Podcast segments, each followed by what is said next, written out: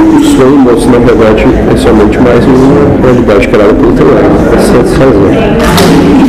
Ele precisa passar pelos medos, receios e as vivências que passou até no mesmo dia. Não é algo que precisa se preocupar. É uma ficção, uma ilusão, é uma própria vida.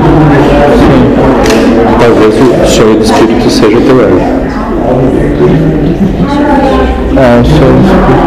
E ele deseja dormir, o espírito. Deseja passar pelos que você está passando. Sim. E engloba, engloba o, o sono, engloba O sonho é parte da experiência que você está passando, porque dentro do, da programação da experiência do órgão que você se encontra, as experiências físicas e materiais incluem o sono. Assim como inclui essa parede, inclui parede, faz parte da experiência que você está passando. Não se confunde com o espírito.